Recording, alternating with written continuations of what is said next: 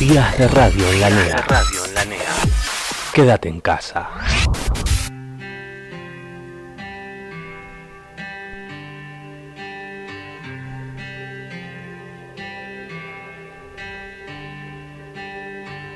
Recuerdo que contigo fue tan diferente, tan natural.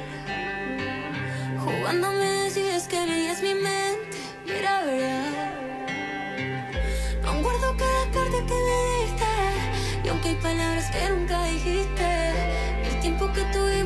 suficiente para olvidarnos. Aunque yo sé que es tarde para recordar una noche. Buenas tardes, mi nombre es Malena Souter y estos días de radio. Hoy vamos a tener un programa con un invitado muy especial, Luis Canevali.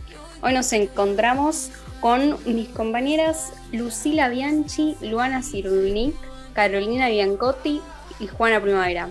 Y les quiero presentar a mi panelista, Lucía Portela. ¿Cómo estás, Lu?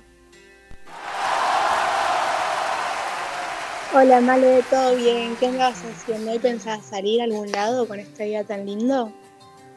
La verdad que sí. Ir a caminar un rato para despejarme un poco con todas las pruebas y orales que estamos teniendo, ¿viste? Hay que despejarse que un poco. Sí. Pero bueno, una Mm. suerte que hubo unos días hermosos, la verdad. Sí, ¿Vos estuviste saliendo? Me dan ganas de salir. Mm. Sí, aprovechar Y- estos días. Sí. ¿Y vos eh, te juntás con más, con más personas? ¿Cómo, ¿Cómo es eso? Y la verdad que sí, si uno tiene las precauciones necesarias, ¿viste? usando barbijo, salir con alcohol en gel, mantener una mínima distancia, no veo por qué no, porque la verdad que estamos hace ya, no sé, siete meses que estamos encerrados, uno necesita salir y despejarse, se vuelve loco, si no. Sí, obvio, si no te hace mal.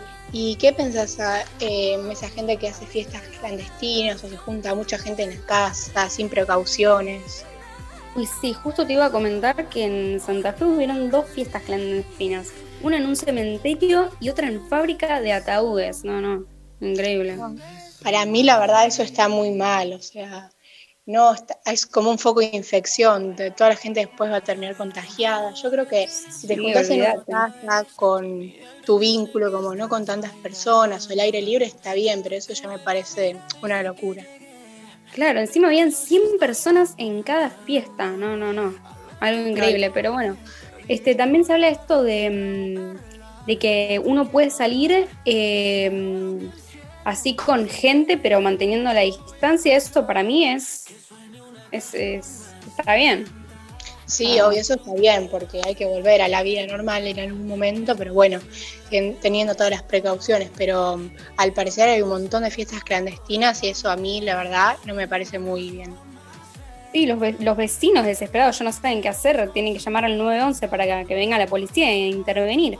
Ahí justo vi en internet unos videos donde mm, los vecinos desesperados ya eh, echando a la gente de la fiesta y los chicos los miraban así sin barbijos, sin nada, despreocupados, como que estaban locos los vecinos. Y Sí, lo vi, en que- Halloween se disparó todo, como que todos hicieron una fiesta y, y sin precauciones, la verdad, no poder creer. Sí, sí.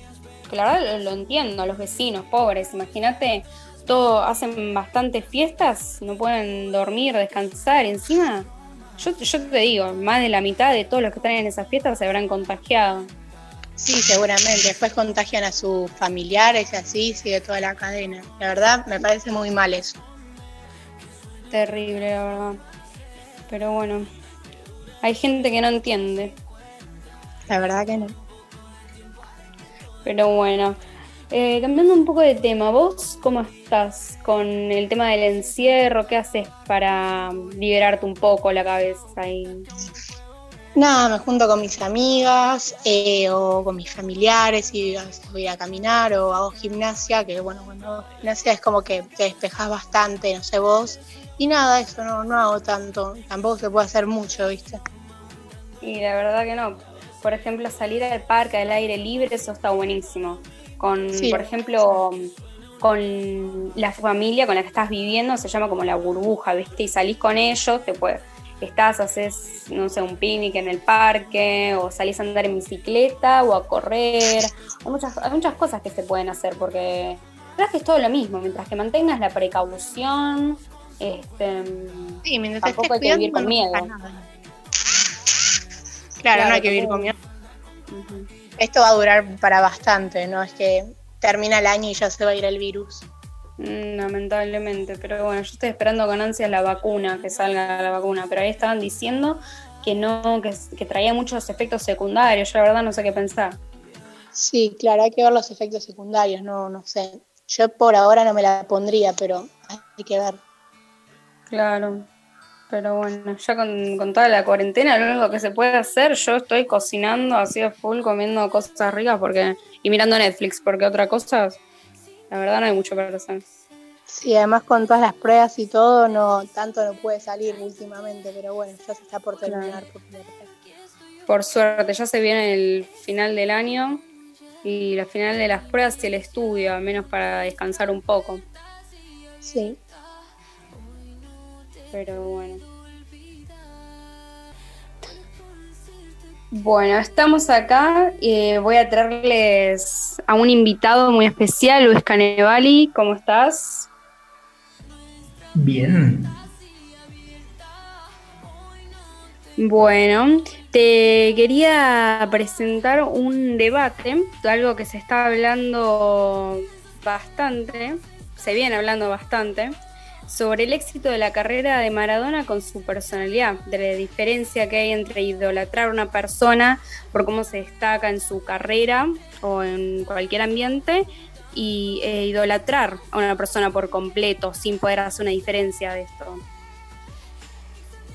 bueno, eh, buenas tardes. Eh, lo principal acá es ver qué es lo que uno decide hacer eh, como fan, ¿no? Si uno eh, va a fragmentar a su ídolo o tomarlo por completo. Si lo fragmentamos, entonces podemos decir, como dice mucha gente, eh, respeto a tal o cual por su rol en, pero no como persona, hacen inmediatamente la aclaración. O- pero no como... Bueno, entonces ahí tenemos un fan que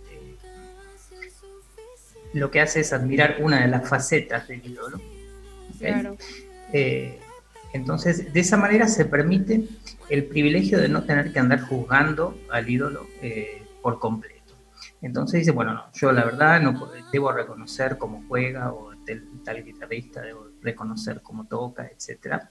Eh, con su vida privada no me meto, eh, con su participación política no tengo nada que ver, me gusta como artista, me gusta como deportista, etcétera. Es una posición en cierta manera cómoda esa porque no lleva eh, al confronte ni invita al debate. Eh, las capacidades técnicas en este caso de Maradona son eh, van más allá de lo que uno pueda discutir, por lo cual el, debate no, se presenta, es un caso cerrado y todos quedamos libres de tener que expresar nuestra opinión en puntos que serían incómodos. Y el otro aspecto tiene que ver con eh, si yo tomo al ídolo por completo, eh, es un ser humano después de todo, y eso implica aceptar que tiene sus eh, grandes limitaciones. Entonces, por ahí a nosotros como fans nos cuesta entender que un ídolo pueda tener limitaciones. Siendo tan bueno en este aspecto, ¿cómo puede ser que, que caiga tan bajo en tantos otros? Bueno, porque como seres humanos nosotros tenemos las mismas capacidades, no más que eh, en, este ecualizador de nuestra vida no tocamos aquellos eh, niveles tan altos y tan bajos. Nos manejamos con una banda un poco media y cuando tenga, tenemos eh, algunos errores no son por ahí tan terribles y cuando tenemos algunos aciertos tampoco son tan descollantes.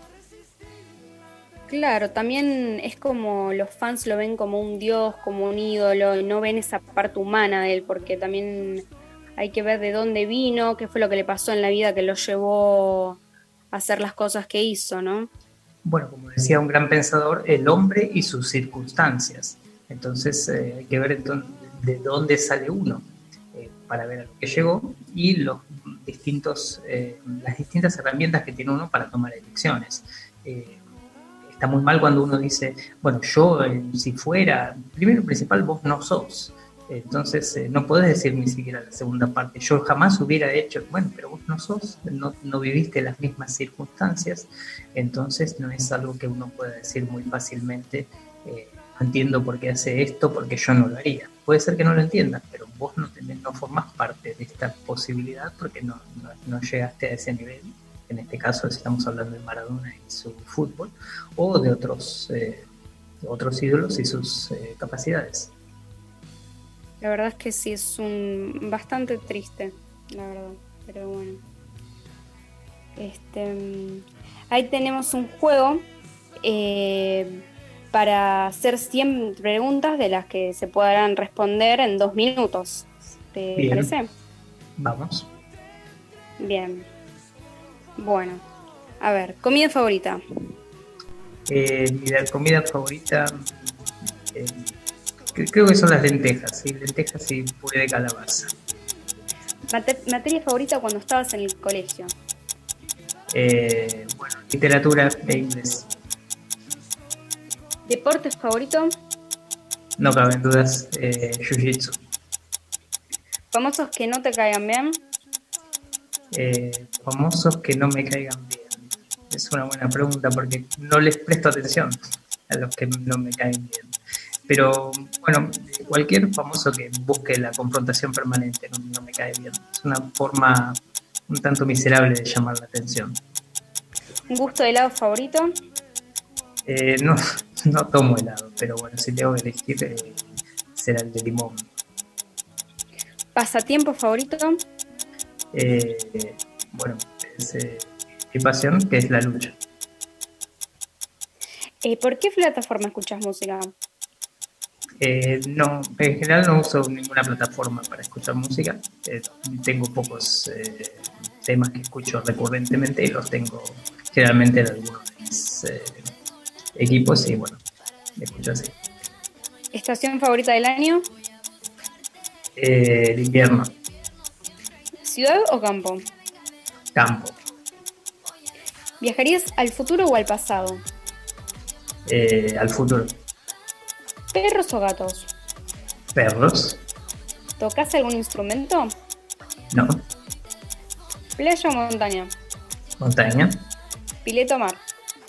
eh, mar, ¿Coca o Pepsi? eh, ninguna tomo, pero bueno, calculo que Pepsi, por ser la segunda. ¿Un país que quieres conocer? Eh, India, Si tuvieras que vivir a otro, eh, irte a vivir a otro país, ¿cuál elegirías? eh, Japón. ¿Género musical favorito? Hola, hola, sí, decime. Bien, terminó. Bueno, Luis, eh, hola primero que nada. Em, Hola, Luana. Hola, Luana, ¿cómo? Bien, todo bien. Eh, respondiste 17 de 100. Ok, y eso me pone en un nivel de... de- No, ningún nivel, nada más para decirte. Bien, perfecto. Creo que, que, que batí mi récord anterior. Bastante bien. Bueno, y llegamos, estamos llegando al final del programa. Luis, este, mm, ¿cómo, cómo la pasaste? Eh, muy bien, cómodo, cortito, pero muy, muy cómodo, muy a gusto. Muy bien. Bueno, gracias. Te agradecemos por participar en el programa del día de hoy. Y bueno, Bueno, gracias a ustedes por la charla y nos veremos pronto seguramente. Chao, Gracias gracias. por todo, Luis. Chao, nos vemos. chao. Bueno, espero que les haya gustado mucho el programa y el participante que habíamos elegido para hoy. Y nada, eso.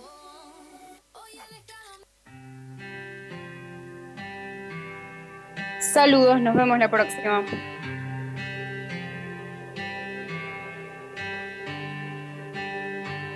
Recuerdo que contigo fue tan diferente, tan natural. Jugando